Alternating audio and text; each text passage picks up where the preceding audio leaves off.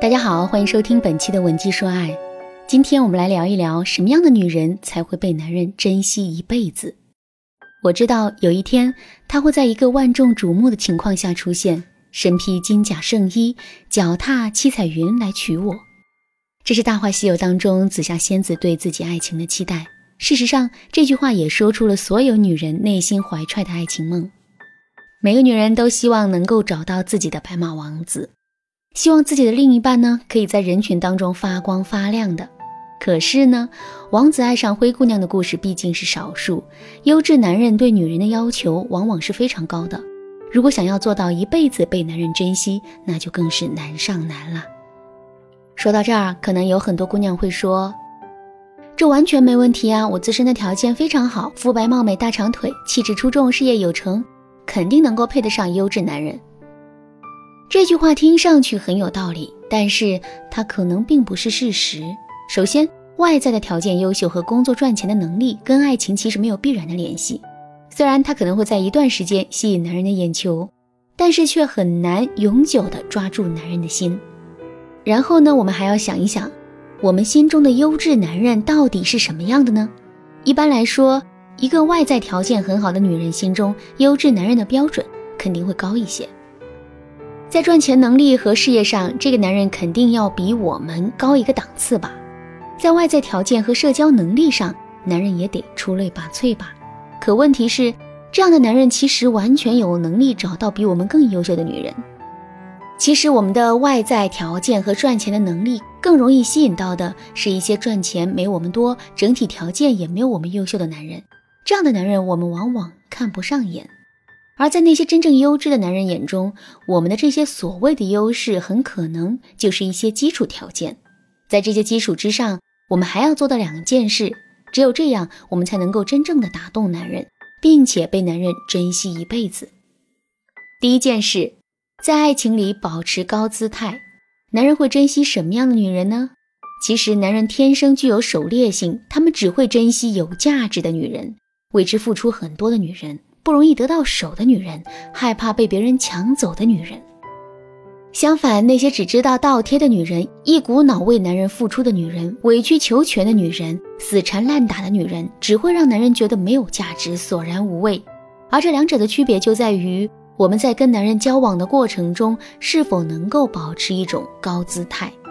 什么是高姿态呢？姿态其实代表着两件事。第一，姿态代表着我们对自己的认可程度。很难想象一个对自己不认可，也没有任何自信的女人，能够在感情里活得昂首挺胸。第二，姿态代表着我们对对方的态度。一个拥有高姿态的女人，从不会想着去讨好和依附男人，而是会勇敢地做自己。这种态度反而会让自己拥有无穷的魅力。那么，我们到底怎么成为一个拥有着高姿态的女人呢？第一，设置底线和原则，一旦被触犯，绝不轻易原谅。因为害怕失去对方，失去这段爱情，有时候我们内心明明有很多的委屈，可是却不愿意发泄出来的人，应该不在少数吧？这种对对方没有底线的容忍，就是我们失去爱情框架的第一步。因为这样的互动模式持续的久了之后，男人就会觉得。他做任何事情都是理所当然的，相反，我们的反对却变成了一件错误的事情。在这样的情况下，男人就会失去对我们的尊重，然后我们也会失去男人的爱。所以说，想要保持高姿态，坚持住自己的原则很重要。那么，我们的原则要坚持到什么地步呢？可以这样说：如果要从原则和男人之间二选一的话，我们会毫不犹豫地坚持原则。只有做到这一点，男人才会对我们产生敬畏心。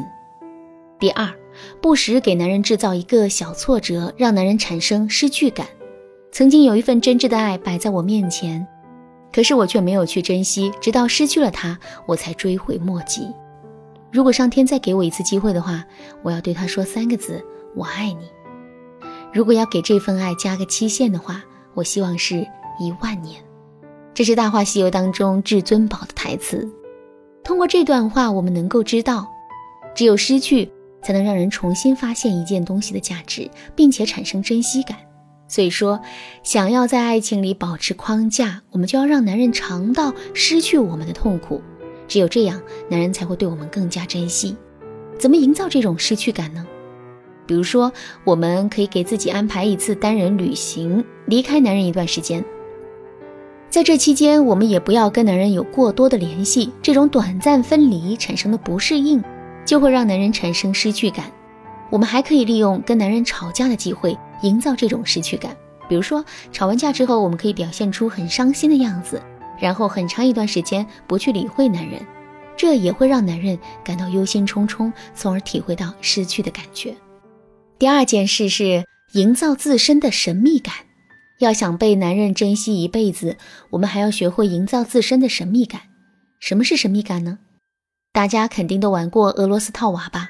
每一个套娃单拿出来都是一件很普通甚至很单调的玩具。